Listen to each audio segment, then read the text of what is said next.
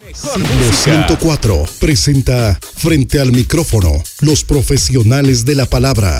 Análisis, temas de interés, debate, cultura, arte. Un programa de la filial Quetzaltenango de la Cámara de Locutores Profesionales de Guatemala. Iniciamos Frente al micrófono, los profesionales de la palabra por Siglo 104. Bienvenidos.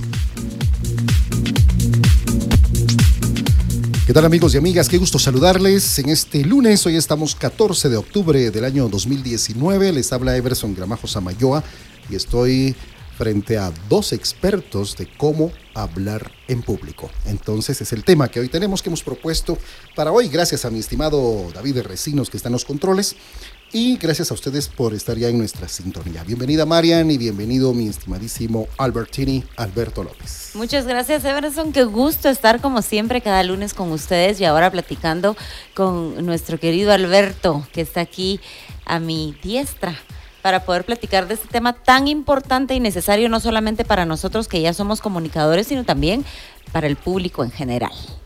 Hola, ¿qué tal Marian? ¿Qué tal Everson? Qué gusto saludarles. Hola David. Qué gusto reencontrarnos acá en la cabina de Siglo 104 y por supuesto hablar de este tema tan importante. ¿Por qué hablar o aprender a hablar en público? Es un tema que a todos nos debe de, de interesar por el hecho de que el público, me perdonen que empiece ya con el tema, no es solamente miles de personas, pueden ser dos, tres, cuatro, o nos puede servir también al momento de una entrevista para conseguir algún trabajo. Por supuesto. Y es que eh, hablar en público, desde luego, es desde ese preciso instante en el que el maestro le dice, mire Alberto, pase a exponer su trabajo, por ejemplo, y tiene que exponer frente a sus compañeros. Algo que a mí me ha pasado es que es más difícil exponer frente a los compañeros o con poca gente que ante las personas que uno no conoce. Pero lo que decía Alberto es muy sensato, obviamente, es muy cierto. El hablar en público atañe a todos, no precisamente a los comunicadores ni a los locutores, porque el hablar en público hablan los ingenieros, los abogados y de una u otra manera tienen que tener esa capacidad de dominar su voz, de dominar la presentación personal y dominar el tema, que es lo más importante. Correcto, yo creo que eh, todos en algún momento de nuestra vida, eh, desde eh, el punto educativo, no sé en qué punto pudimos haber estado cuando de repente nos sugirieron que habláramos al frente de una clase, de un auditorio, por muy pequeño que sea, y sentimos que se nos hundió todo, así como cuando lo tira uno a la piscina de repente. Es una sensación bastante extraña, y yo sí lo recuerdo exactamente. Eh, pero como todo en la vida, ¿verdad, Alberto? Como aprender a manejar, a manejar bicicleta, patineta, todo tiene que ser con base en practicarlo. Efectivamente. Una de las situaciones importantes para poder eh, aprender a hablar en público es vencer algo. ¿Qué creen ustedes que, que, es lo que tiene que vencer la gente? El miedo. El miedo. Todos en un momento determinado sienten miedo, pavor, temor y todos los eh, demás sinónimos que podamos encontrar en el diccionario de hablar en público. Pero esto, eh, desarrollando el tema, empieza en el sentido de que la gente tiene miedo porque no conoce el tema Correcto. que va a ir a hablar precisamente. Y, y, al decir no conoce el tema, no es solo en el sentido de que quizás le van a decir a alguien, bueno, Everson, por favor, háblenos mañana sobre el medio ambiente. Era algunos tips y algunos conocimientos y algunas cosas ha escuchado sobre los problemas que hay del medio ambiente. Pero recomiendan también algunos escritores eh, en cuanto a aprender a hablar en público el hecho del autoconocimiento. Que no debemos limitarnos solamente a lo que en un momento determinado o nos enseñaron en la escuela, nos enseñaron en la universidad, sino que día a día nosotros tenemos que ir aprendiendo y tenemos que autoeducarnos. Así es. de lo es. que está ocurriendo, por ejemplo, a nuestro alrededor, porque si el día de mañana, como les digo, le dicen a Everson, háblenos sobre los problemas del medio ambiente, pues él quizá, si no se pone a investigar más a fondo de, de cuáles son los problemas que han suscitado, que se han suscitado hasta el día de cuando se va a dar la conferencia, se va a dar el tema, una hora antes, porque todo esto es cambiante, no vamos a poder en un momento determinado dominar a ese público porque el público nos va a dominar a nosotros. Claro, em, yo, le, yo le agrego a Alberto eh, dos cosas más. Es que desde mi punto de vista, obviamente, y no lo digo yo, sino lo dicen varios autores, es que hablar en público propiamente entran tres cosas. Primero, mi presentación personal, cómo me voy a ver frente al público. Estoy seguro del peinado que llevo, por ejemplo, de la ropa que llevo puesta, llevo bien lustrados los zapatos, no llevo arrugada la ropa. Entonces, primero tiene que haber una tranquilidad personal de cómo me veo. Primero. Dos, mi voz, la voz. Voy a tener la posibilidad de dominar el tema a través de la voz. El hablar en público conlleva principalmente dos cosas. Lo que la gente ve más lo que la gente escucha. Entonces, a la vista del público, yo tengo que ir bien arreglado, bien seguro de mí mismo, digamos. Esa es parte de la imagen profesional que se puede dar en determinado momento. Desde luego. Pero a eso le agrego yo lo que usted decía, mi estimado Alberto, es la situación de conocer bien el tema. Si nosotros eh, conjugamos bien esas tres cosas, el verme bien, mi voz, cómo voy a hablar, si pronuncio correctamente las palabras, si hago las pausas adecuadas, si hago las inflexiones adecuadas de voz, por ejemplo, más el conocimiento del tema, voy a tener un buen éxito. Recordémonos que eh, lo visual es extremadamente importante.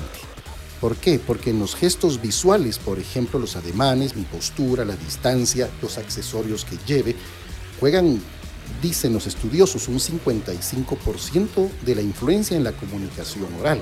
Claro, pero también eh, hay que mencionar el tema que dependiendo en dónde se esté realizando, dónde se va a dar la, charla, por así decirlo, tenemos que conocer el área geográfica, el área climatológica del lugar en donde ah, vamos a estar yendo, porque eh, a lo mejor la gente está acostumbrado a vernos a nosotros siempre con un buen traje. Con traje. Pero si es el Caribe, por ejemplo, tenemos que ir con una guayabera si son caballeros, por ejemplo. Efectivamente, pero pero, pero eh, vestidos adecuadamente ante la situación.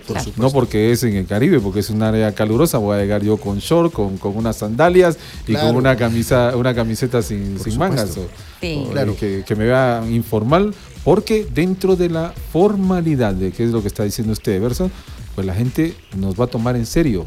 o nos va a tomar como un chiste, como una burla. Y es que hay algo que dicen que, que no es mentira, obviamente, como te ven, te tratan. Entonces, ahí juega un papel muy importante el cómo hablar en público. Perdón, solo termino con lo que decía, eh, Marian tenía que comentar algo. Luego entra el, aspecto vocal o la voz, como les decía. Yo por eso lo veo desde tres lados. La presentación personal, la voz, más lo, el mensaje. Entonces lo vocal obviamente entra mi tono de voz, por ejemplo el volumen, la velocidad, eh, mi énfasis para poder hablar, también, asimismo, mis inflexiones de voz, en qué momento debo de subir la voz, bajarla, hacer un silencio incluso. Ya, todo eso juega dentro de cómo voy a empezar a dominar al público, más mi calidad de mensaje, cuánto conozco yo del mensaje. Hay algunos abogados, por ejemplo, que es sorprendente cómo dominan la ley, pero de repente su tono de voz no es el adecuado para hablar o se visten perfectamente bien y su presentación personal es impecable, pero el tema no lo dominan, por ejemplo. Nos pasa, siempre lo vemos. Entonces, eh, desde mi punto de vista, y es como para concretar lo que decía mi estimado Alberto, es más allá del conocimiento del tema, es la presentación más la voz. Sí, para ir eh, cerrando un poquito esto, lo que usted está diciendo también y darle la palabra a María, es el hecho de que esto es para quien va a dar una charla, pero para quien, por ejemplo, va a una entrevista, el consejo, ¿lo ibas a decir? No, no, no, eso es cierto. No solamente es una charla formal, como lo, dice él, pues en cualquier momento. Sí, no, el hecho es, de, eh, voy a ir a una entrevista de trabajo, no solamente porque necesito trabajo, conocer de qué se trata el puesto, conocer parte de la historia de la empresa donde estoy yendo a pedir trabajo, donde voy a realizar la entrevista. Eh, hablar un poquito de eso para que en un momento el entrevistador también diga, bueno, tiene interés y sabe lo que nosotros hacemos. Eh, si es la venta de un producto, pues conoce muy bien cuál es el producto que se está vendiendo. por supuesto. Es eh, uno de los propósitos, de eso, empatía. Es parte del, del autoconocimiento. Debemos de tener ese autoconocimiento antes de que nosotros desarrollemos un tema. No quedarnos nada más, aunque yo voy a ir a pedir eh, trabajo a donde venden repuestos para carros y a lo mejor yo sé algo de, de- mecánica o, trabajé en algún lado, pero ¿por qué es importante en algún momento determinado conocer qué tipo de repuestos hay, eh, cuál- qué tipo de repuestos de vehículos venden, eh, etcétera, etcétera, etcétera, para que entonces en un momento determinado vean el interés que nosotros tenemos y que no somos solamente uno más de los que van a pedir trabajo, porque podrán llegar 100 a buscar ese trabajo, pero de esos 100 yo voy a ser el único que va a destacar y que voy a llevar una ventaja al tener el conocimiento sobre lo que la empresa se, eh, sirve y, y cuál es el funcionamiento de la empresa directamente. Sí, todo eso, lo de la imagen, la voz, eh, la velocidad, es sumamente importante, pero yo sí me enfoco básicamente, regresando un poquito al inicio de, de la presentación del programa, el cómo hablar en público lo vamos a ver como que es la primera vez que voy a Ujú. hablar. Eh, para las personas que nos están escuchando, que seguramente no todos son locutores o presentadores de Exacto. televisión. Y es que aquí tengo una premisa que para mí es básica, y la tengo hasta en comillas de este libro que tengo, que dice usted perderá sus temores al público cuando tenga en realidad algo que decir, un mensaje que entregar. Claro. Si yo llego en blanco, como dice Alberto en una entrevista a una empresa que tiene años de estar acá en Quetzaltenango, por ejemplo, por lo menos empaparme de la historia, de hace cuánto, eh, quiénes la fundaron, si hubo un pionero que vino de otro lado, por ejemplo, que la persona, eso es muy importante lo que Alberto dice, conocer para que sepan que uno está interesado, en este caso en el puesto de trabajo que él mencionaba, pero en cualquier ámbito, nosotros estamos vendiendo nuestra imagen, pero por supuesto con un conocimiento previo. Si no investigamos, estamos perdidos, como decimos coloquialmente, estamos fritos, porque eh, vamos a llegar titubeantes, con inseguridad, y eso la gente lo huele. Es increíble y se nota demasiado. Así que el conocimiento previo o autoconocimiento, como dice Alberto, es básico, antes que cualquier otra cosa. Claro, yo le agregaría lo que también para acompañar lo que dice Alberto y lo que dice Marian es tener empatía. Es decir, yo la primera recomendación eh, que daría como comunicador a alguien que busca un trabajo es tener empatía a la empresa a la que va. Es decir, como lo que decía Alberto, si yo busco trabajo en una empresa que vende repuestos, tengo que conocer de repuestos, obviamente, tengo que conocer de marcas. O que me guste vender. Claro, también. Entonces, si yo logro tener la empatía con el, eh, la persona que me está entrevistando, le voy a agradar. Pero si me ven un poquito titubeante, como lo que dice Marian, mm, difícilmente me van a aceptar en, en ese trabajo.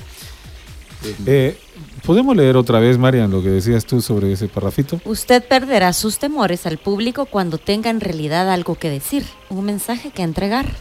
Definitivamente. Y esto ocurre porque muchas veces, como yo decía al principio también, hay público al que nos vamos a enfrentar, puede ser uno, dos, tres, cuatro, cinco, seis, o simplemente una plática, una charla cuando vamos a alguna reunión o alguna fiesta. Hay gente que no habla en las dos horas que está en una reunión con las personas que están cerca. Primero porque no tiene nada que decir, porque no conoce nada quizá de lo que está ocurriendo en el momento. Exacto. Y esto ocurre porque la gente hoy en día ya no lee, ni siquiera el periódico, ni siquiera escucha las noticias. Entonces no hay un tema de qué platicar. Y ahí es donde la gente también tiene miedo, diciendo, yo no voy a la... o miedo o simplemente se frustra y dice, yo no voy a la reunión porque voy a ir a aburrirme porque no tengo nada de qué hablar. Nunca consigo con quién hablar, con quién platicar. Y si nosotros empezamos, el primer consejo también es empezar a, leer, a, conocer lo que, está pasando en nuestro entorno, pues vamos a tener un tema del cual hablar. Y vamos a empezar ahí a dominar nuestros miedos, perdón, cuando empecemos a ser el centro de la conversación de lo que está ocurriendo. Porque entonces los demás van a, a notar en nosotros un cambio de que si antes no hablábamos, pues hoy hablamos por lo menos un poco más. Y en las próximas reuniones, pues vamos a tener todavía más temas de conversación porque ya nos hemos, cargo siempre a lo mismo, autoeducado, leyendo, leyendo, leyendo y conociendo cada día más. Y Alberto acaba de dar una clave excelente en cómo dominar la timidez, que es otro tema. La mejor forma de dominar la timidez es documentarse, indiscutiblemente. Si tienen preguntas, 77 66 91 16 a nuestra cabina. Aquí está Marian y Alberto que les van a responder sus preguntas. ¿Quería complementar algo, Marian? No, vamos al Vamos corte a- y regresamos. Bueno, vamos a mensajes. Estamos frente al micrófono. Ya estamos de vuelta con frente al micrófono por ciclo 104. Continuamos.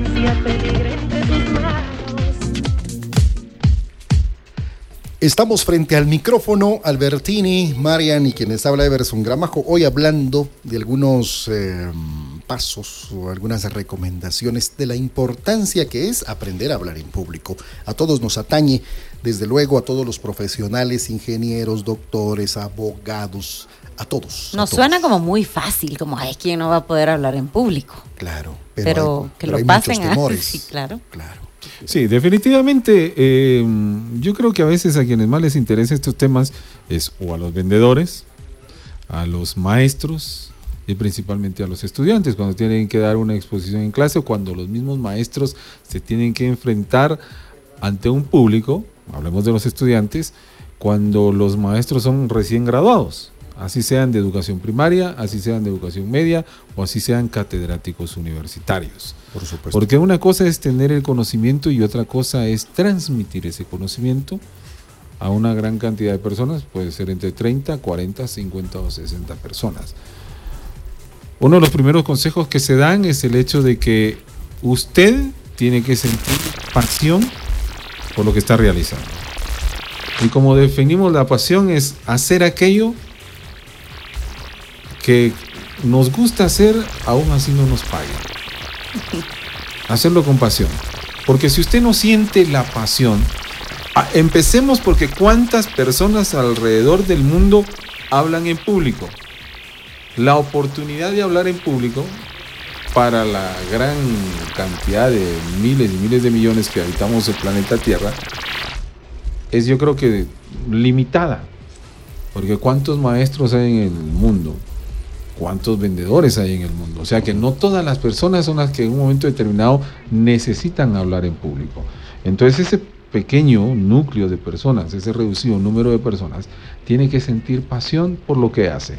Si usted quiere ser un buen vendedor y hablar en un momento determinado, principalmente cuando se, se habla de productos y se hace una presentación de productos y yo como vendedor tengo que hacer eh, esa presentación, tengo que tener primero la pasión por conocer el producto y vuelvo a caer siempre yo a lo mismo, al autoconocimiento del producto que estoy vendiendo. Claro. Pasión por ser un buen vendedor. Lo que yo reconozco y recuerdo a un catedrático en la universidad que decía, siempre hay alguien o algo mejor. Podrán haber en una convención, y lo dije al principio, 150 vendedores que en algún momento van a exponer un producto y van a hablar quizá de las bondades del mismo producto.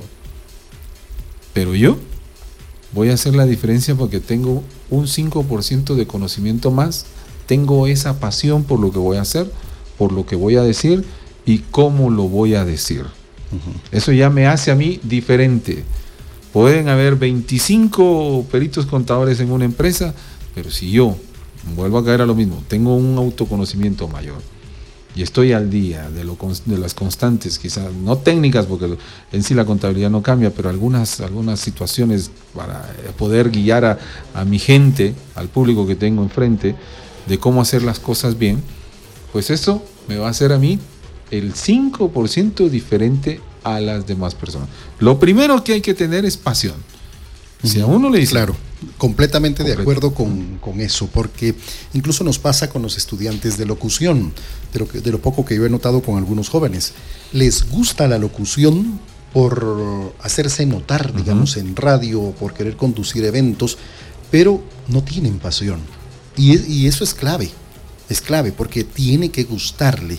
En todas las profesiones, en Exacto. todas. Para Y- ser médico, para ser maestro, para ser todo. Claro, y esa pasión se tiene que convertir en algo eh, científico, digamos. ¿Cómo voy a manejar yo esa pasión que tengo para aprender mejor y poder expresarme mejor? ¿Sí? Es decir, viene un, eh, un profesional, como lo, como lo dice Alberto, y es un abogado que no tiene práctica de hablar en público, pero tiene pasión por su carrera, por la abogacía. Tiene que esforzarse por conocer las técnicas de cómo hablar en público, indiscutiblemente saber que tiene que manejar su voz, saber que tiene que manejar bien las palabras, la pronunciación correcta para poder expresar bien el mensaje, ese conocimiento que él ya tiene. ¿No? Entonces lo que dice Alberto es, es bastante interesante en cuanto a esos propósitos del comunicar. Yo quisiera decir algo para que, no sé, yo- aquí el experto es Alberto realmente, No, porque él no es de- el experto más que nosotros, por lo menos para poder dar las herramientas de cómo hablar en público, pero Yo considero que no hay que aprenderse de memoria lo que uno va a decir. No, efectivamente. No, no, no. Definitivamente no, porque por varias razones yo creo que Alberto tiene las respuestas. ¿Por qué no hay que aprenderse de memoria un discurso o lo que uno va a decir a alguien en algún momento? Primero porque la mente nos traiciona.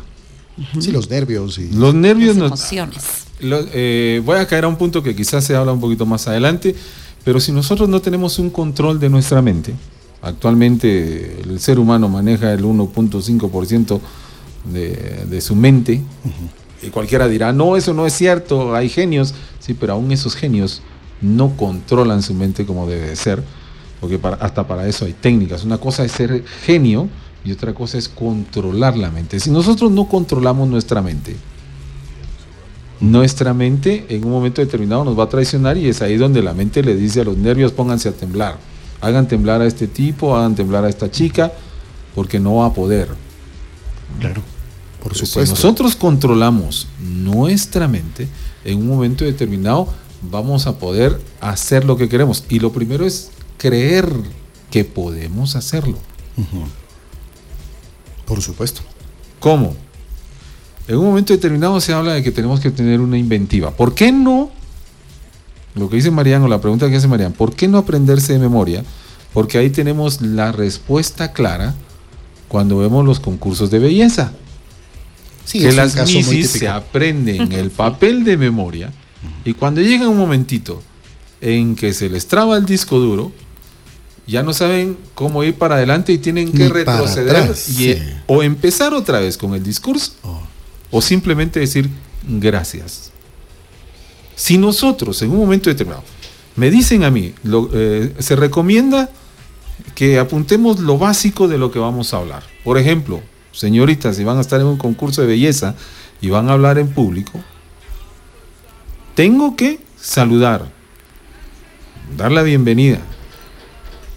Están las autoridades presentes y el público en general. Esos cuatro aspectos son los que yo tengo que llevar únicamente en mi cabeza y ver quiénes son los que están ahí para tener un discurso elocuente en un momento determinado, decir soy fulana de tal, represento a tal y tal identidad y quiero agradecer a las autoridades acá presentes, al público presente por esto y esto y esto y esto y esto y esto. Los mejores discursos en un momento determinado también he dicho yo, y lo han hecho los grandes, grandes, grandes disertantes del mundo, leen sus discursos. Y se vale. Esto está totalmente permitido. Completamente. Porque si yo escribí el discurso que voy a estar leyendo, voy a saberlo interpretar, Interpretar, al correcto. momento que lo estoy dando a conocer. Y ese es otro, otro punto, mi estimado Alberto, saber interpretar, porque, porque una cosa es escribirlo, digamos, otra interpretarlo, Lo que, sí, claro. y otra darse a entender. Y- exacto, y esa es una de las técnicas principales para aprender a hablar en público. No, y qué bueno que lo diga Alberto, que se vale leer. Porque lo que sí yo creo, definitivamente lo de la memoria, eso es mata cualquier discurso. Bueno, Porque yo creo no que se hay- puede comparar con esa chispa tan sabrosa para un auditorio de esa de esa magia de poder decir lo que uno siente sin necesidad de memoria. Porque qué pasa si se me olvida una palabra, se los dejo a la imaginación. Porque de verdad es terrible. Sí, eh, bueno, yo lo veo desde dos ángulos, eh, sin contradecir a Marian, obviamente. Eh, Contradígame. La voy a contradecir. Bueno.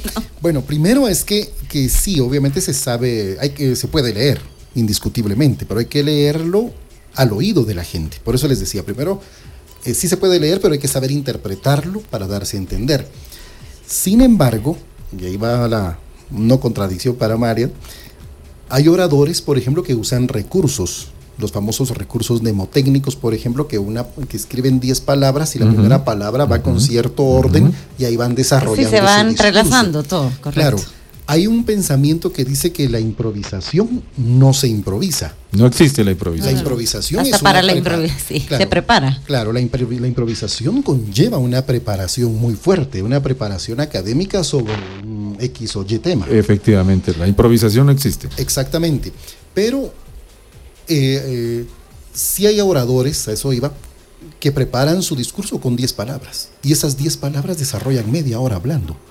Incluso lo que se está poniendo de moda ahora del lado cómico, por ejemplo, del el stand-up, por ejemplo, eh, que ya hay eh, jóvenes, señoritas que se paran a hablar de tema, contando chistes, pero también hay stand-ups, por ejemplo, con, con personas que hablan cosas muy serias, por ejemplo, que dan temas de motivación, que temas cristianos, por ejemplo.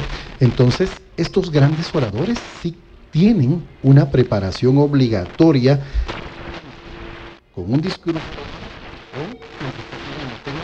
o poder Todos tenemos herramientas que usamos a la hora de hablar. Yo utilizo ocho aspectos importantes de cómo dar un mensaje y aprender a hablar en público y hablo hora y media. Con ocho aspectos. Lo que dice Everson es importantísimo. Y para aprender a hablar en público, la, la herramienta principal es escriba lo que usted quiere dar a conocer. Escríbalo, escríbalo, escríbalo, escríbalo, escríbalo y después léalo en voz alta para usted mismo. Porque en ese momento usted va a empezar a desarrollar sus ideas y cuando lo esté repitiendo, esa Va a reafirmar va a reafirmar ideas. o va a decir, no, aquí puedo componer esto y puedo incluso hablar de algo que me haya ocurrido en mi vida meter anécdotas Sí, así es. para que entonces pueda ir claro. ampliando. Se enriquece totalmente la plática. Claro, definitivamente. Así es. Muy bien, interesante platicar con, con ustedes en cuanto a la importancia de cómo hablar en público, ¿no? Pueden llamarnos al teléfono 77 66 91 16, es el teléfono de cabina para platicar con nosotros.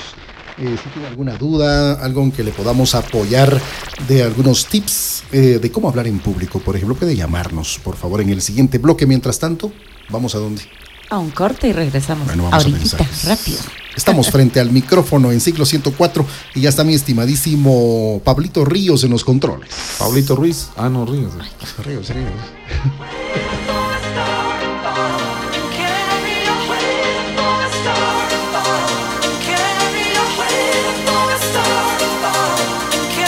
Estamos presentando frente al micrófono los profesionales de la palabra por siglo 104.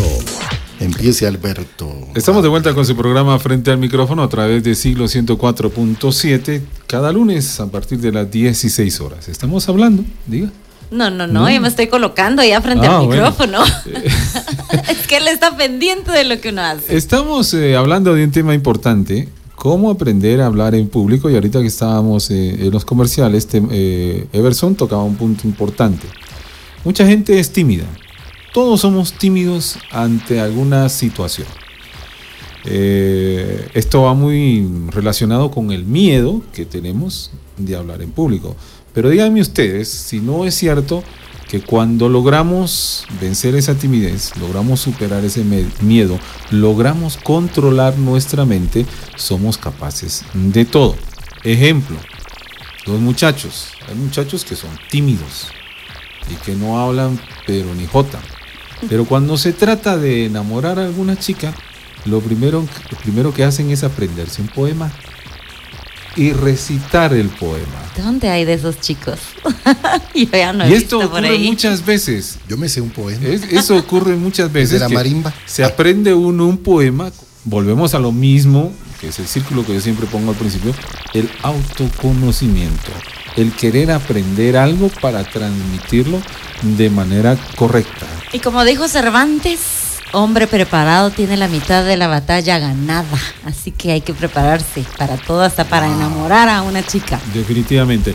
Cuando nos autoeducamos, cuando tenemos conocimiento de algo que queremos hablar o simplemente porque vamos a una reunión o como les decía al principio, vamos a una entrevista de trabajo, tenemos que tener, esto nos da a nosotros seguridad. Pero la seguridad no implica solamente el hecho de que yo voy a hacer las cosas bien. No tenemos que tener miedo ni al ridículo ni a cometer errores.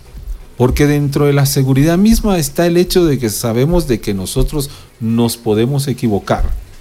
Pero que quizá la equivocación no va a ser tan grande que si lo hacemos sin ningún conocimiento, sin ninguna preparación, porque entonces la caída ahí va a ser todavía mayor.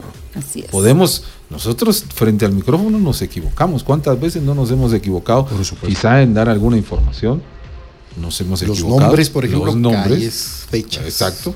Pero eso no quiere decir que nosotros no tengamos seguridad. La seguridad no hay que tenerle miedo al ridículo o a fallar. Ser seguro significa estar dispuesto a cometer errores como cualquier otra persona. Y si se comete un error, Solamente se rectifica. a rectificar. Ya.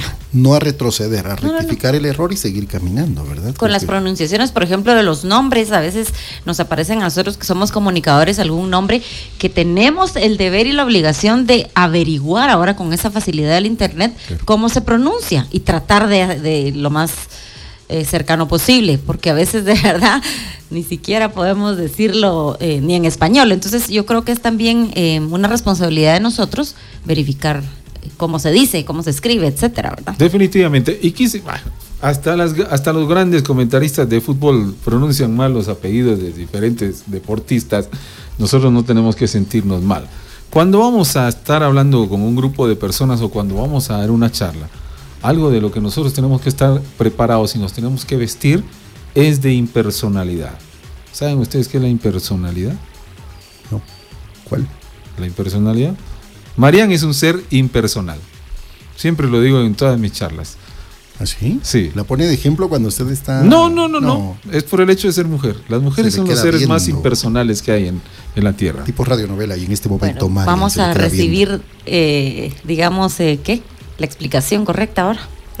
La impersonalidad no es nada más que ponerse uno el traje de Iron Man o que a uno le salga cuero de elefante. ¿Por qué?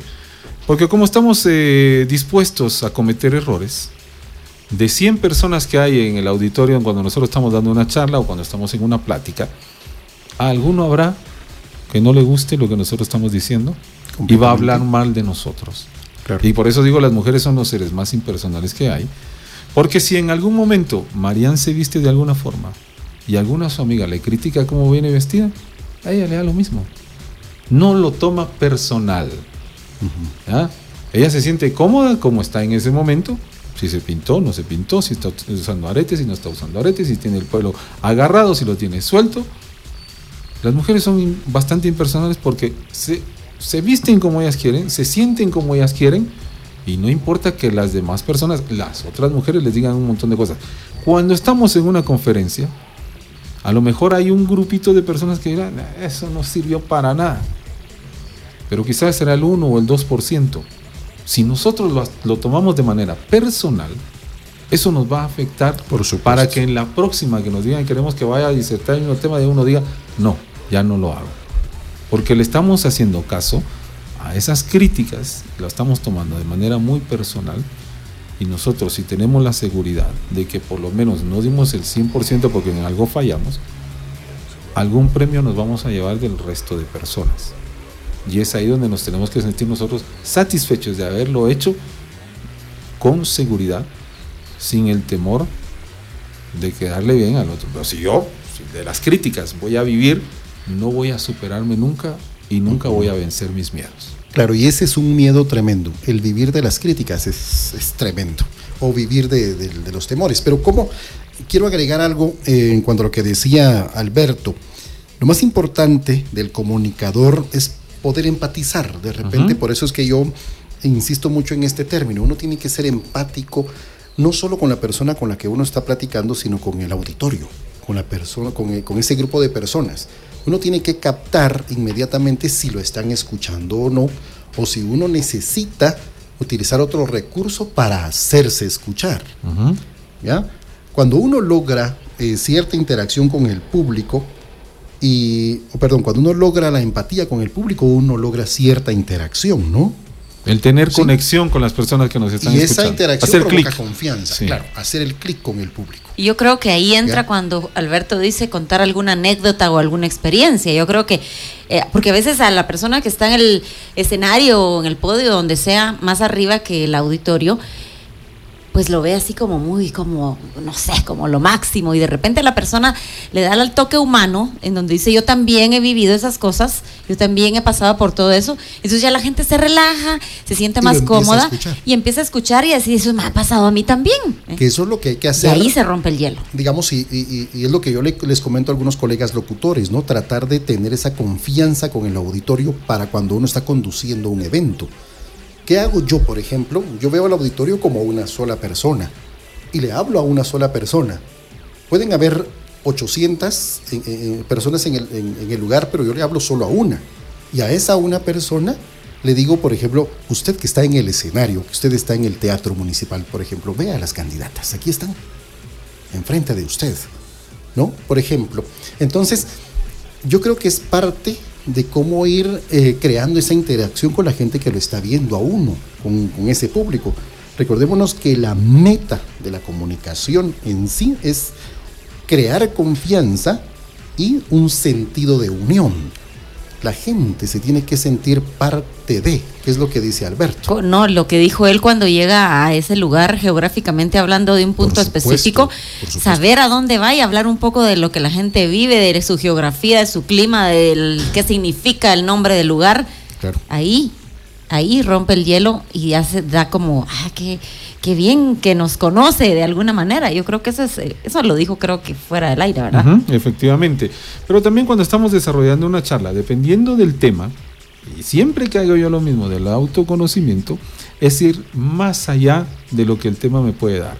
¿Cómo puedo hacer yo clic con estas personas? Ok, lo que estamos hablando ahorita, en algún momento utilizar algún dato estadístico, como por ejemplo, eh, a uno de los lugares a, a donde fui hace poco, eh, le hablaba a la gente, es increíble, por uno eh, siempre comienza a veces las charlas eh, diciendo, mm, hablando sobre algún tema específico y me, me puse a hablar sobre la desnutrición infantil, actualmente en Guatemala. Y la forma de hacer clic con la gente para que pueda entender de lo que yo quiero hablar es eso, tener el autoconocimiento. Le dije, me molesta y me rompe el corazón haber escuchado el día de ayer una noticia eh, referente a un departamento pegado al mío, en donde el 55% de la niñez del departamento de Totonicapán sufre de desnutrición infantil. En un lugar donde los 48 cantones están organizados, en donde tapan carreteras, en donde bloquean leyes, propuestas de ley y hacen lo que quieren, pero sin embargo no han logrado erradicar la desnutrición infantil en un departamento tan pequeño. Esa es una forma de hacer clic con la persona y de tener sensibilidad ante las Claro, personas que nos están escuchando. Que ellos sepan que nosotros, si bien no lo sabemos todo, si bien tenemos parte de conocimiento, también somos gente igual que ellos. Somos seres humanos igual que ellos.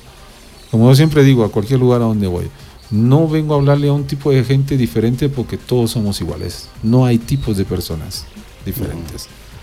Los, los seres humanos somos todos iguales, los guatemaltecos somos todos iguales. Y lo que yo vengo aquí a- es entregarles a ustedes un tema específico en el que ustedes me entiendan, en donde van a escuchar de mí claridad y sobre todo que sepan que lo que yo les estoy diciendo no es la verdad absoluta, porque ustedes pueden tener una mejor, un mejor conocimiento que yo. Pero al final de cuentas, estas herramientas que yo traigo para aprender a hablar en público, ese 5% sigue siendo la diferencia. Fabuloso, fabuloso. Bueno, hay, hay una coordinación, mi estimado Alberto y Marian. Y, y bueno, espero eh, dejarles este mensaje a nuestros amigos que nos están escuchando y que de alguna manera eh, tienen alguna, alguna dificultad de, de cómo hablar en público. Y es que debe haber una coordinación ideal entre el cuerpo, la mente y el espíritu. ¿sí?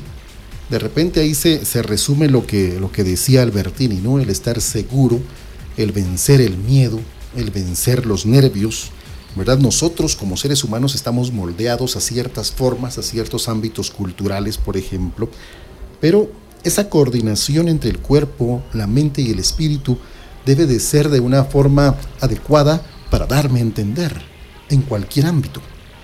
¿sí? Sea comunicador, vamos a lo mismo, médico, ingeniero, un vendedor.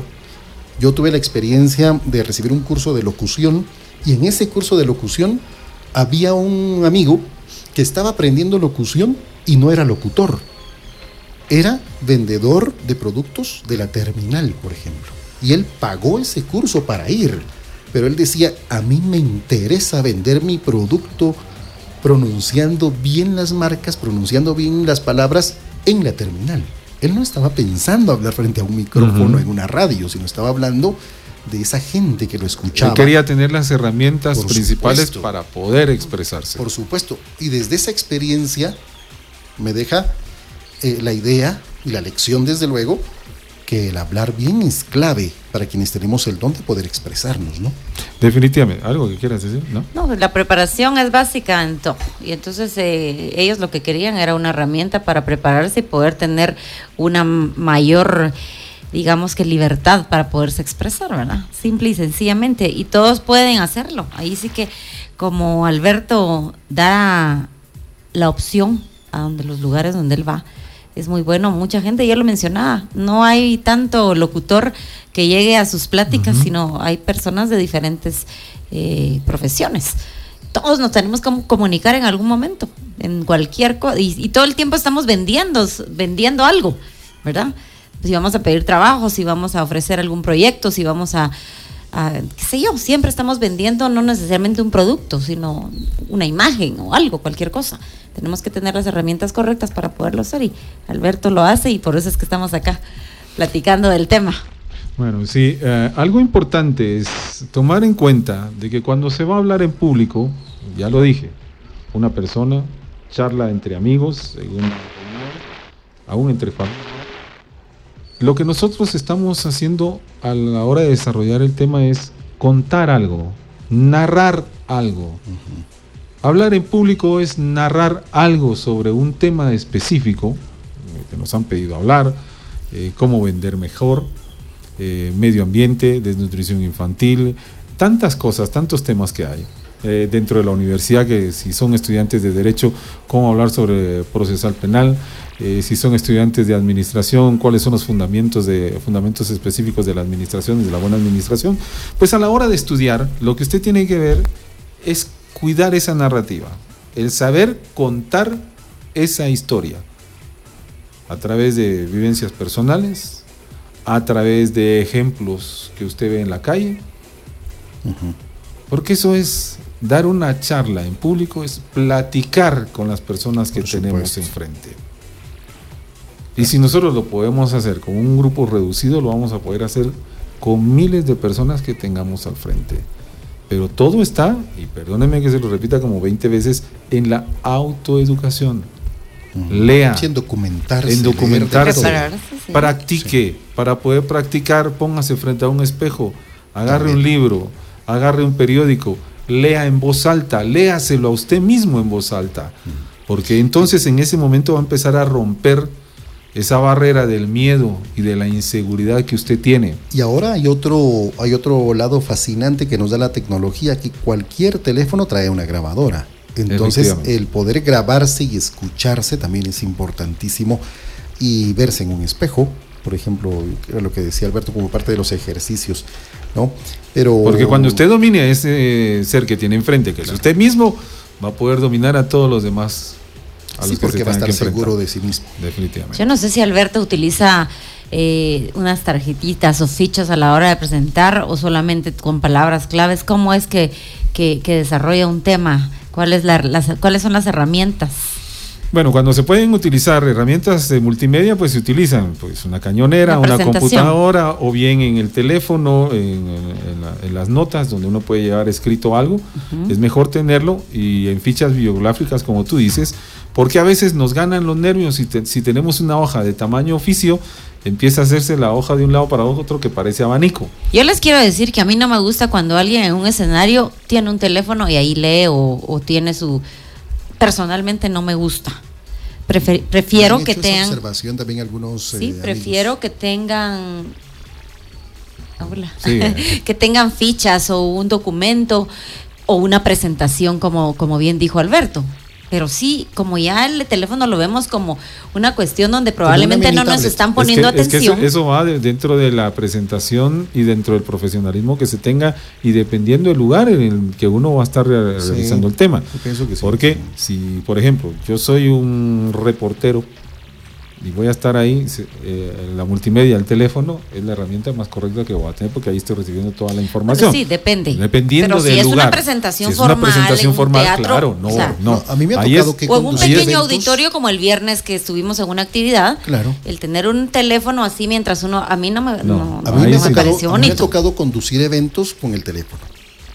O Sí, o sea, le soy honesto que, que sí me ha Pero fue una cuestión quizá... eh, Porque se tiene el programa ahí, porque incluso con la... Quizás se, se vale, pero cuando uno tiene un podium. secreto, les voy a- Sí, para cuando que lo hay oculte un para que el teléfono esté oculto, pero no a la vista del público, Así es, porque entonces ahí yo. sí, ahí sí, yo siempre aconsejo no utilizar hojas de tamaño carta ni oficio, porque como digo, si nos ganan los sí, nervios, se va a estar y la moviendo ahí. Y el ahí- pasar la hoja también hace un... Exacto, pues, ¿verdad? un ruido Sí. muy raro y como digo también cuidar también mucho la expresión corporal, porque si aparte de eso hacemos movimientos muy exagerados con la mano o los movimientos del cuerpo más de los nervios, la gente va a estar más enfocada a esos movimientos que hacemos Sí, uno va a distraer al a la tema gente que nosotros mensaje. vamos a, a querer entregar a las personas. Y momentos de emergencia donde quizá no tenemos la tecnología porque no se pudo, de repente el usar el teléfono pues sí nos salva, nos saca de, de- De de apuros. apuros, ¿verdad? Pero que sea ya una, una forma de, de, de la persona de todo el tiempo tener el teléfono para poder llevar sus notas, lo veo como no, que ahí no, sí no. mucho, eh, claro, ¿verdad? depende del lugar donde estemos. Pero bueno, creo que tenemos que irnos. Bueno, Ay, para no, este tema de para este tema de cómo hablar en público serían unos 15, 20 programas, digo yo. Porque es un tema muy largo. Podríamos muy irlo dosificando cada cierto tiempo para que se vaya refrescando un poco el tema y poder ir ampliando un poco lo que no nos da tiempo, sería bueno, sería bueno que, que nuestros amigos y amigas que nos escuchan, pues nos escriban a la página de la filial Quetzaltenango Cámara de Locutores ¿verdad? Profesionales de Guatemala para que nos sugieran los temas. Si les gusta que hablemos de estos temas, por ejemplo, de cómo hablar en público. Enfocarnos en qué eh, cómo específicamente. manejar la sí. voz, por ejemplo, ese tipo de cosas que podemos ir apoyándoles poco a poco, pues sería bueno que nos escriban. Bueno, queremos agradecer entonces el tiempo, gracias a mi estimado Albertini que nos ha, ha brindado toda su experiencia en cuanto a este tema de Falta, cómo hablar falta. en público. Falta mucho Falta todavía. Faltan Falta otros experiencia. 5% cada programa de cosas nuevas, ¿verdad? Sí, por supuesto. Gracias a Marian también. Y yo quiero despedirme con este, con esta reflexión en cuanto al momento en el que hablamos en público. Solo hay una oportunidad para dar primera impresión. Definitivamente, eso así es y agradezco también a las personas que nos han escuchado. Yo quiero dejarles también este pensamiento que uno encuentra el fracaso solo cuando se rinde. Si uno sigue adelante, adelante, adelante, adelante, no importando lo que nos digan y tantas cosas más, nosotros vamos a seguir caminando hasta encontrar el éxito. Practique, controle su mente, porque usted es un ser poderoso que puede hacer muchas cosas que aún no se imagina. Completamente de acuerdo con Albertini. Nos despedimos entonces. Y prepárense antes de abordar un tema y presentar algo porque esa es la clave. Así es. Bueno, escríbanos entonces a la, a la página filial Quetzaltenango, Cámara de Locutores Profesionales de Guatemala en Facebook. Por favor, escríbanos. Nos gustaría saber qué temas quieren que tratemos, a qué invitado les gustaría que tengamos en el programa y les vamos a responder. El próximo lunes parece que vamos a estar aquí. Creo que es Asueto. Ah, es oficial, asueto, es es asueto. el 20. Bueno, Descanso, entonces, no estamos entonces. Regresamos en dos Santa semanas. María Cachucha. Bueno. Fíjese lo que está diciendo. Gracias, Pablo, muy amable. bien. Gracias por acompañarnos. Hasta la próxima, amigos.